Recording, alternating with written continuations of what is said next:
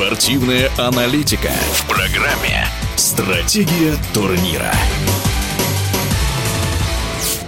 Теннисный турнир в Мадриде уверенно выиграл 19-летний испанец Карлос Алькарас, который в финале со счетом 6-3, 6-1 взял верх над Александром Зверевым, а в полуфинале в трех партиях смог обыграть самого Новака Джоковича. Пока серб не похож на самого себя, на это обратил внимание один из лучших теннисных аналитиков, заслуженный тренер России Борис Сопкин. Новак Джокович в последнее время только начал выходить из того тяжелого состояния, в которое он впал после событий на австралийском чемпионате.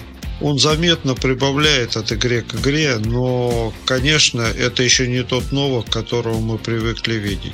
Безусловно, можно сказать, что матч с Алькарацем в Мадриде был, пожалуй, самым лучшим из всех его матчей, сыгранных в последнее время.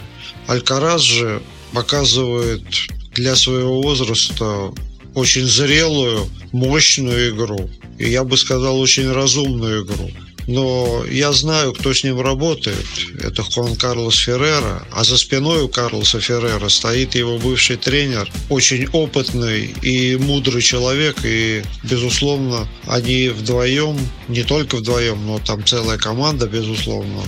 Но эти двое – это самые главные люди, которые ставят ему верную игру и на самом деле обучают его не только как играть в теннис, но и как себя вести, как мыслить.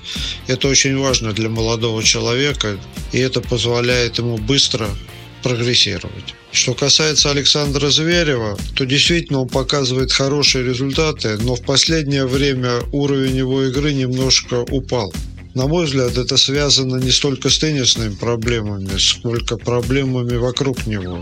У него болеет отец достаточно серьезно. Кроме того, вокруг него было несколько скандалов, что тоже не способствует должному состоянию во время матчей. Но в последнее время он играет достаточно стабильно, уверенно, как, впрочем, и должен был играть все это время. В нашем эфире был заслуженный тренер России Борис Сопкин.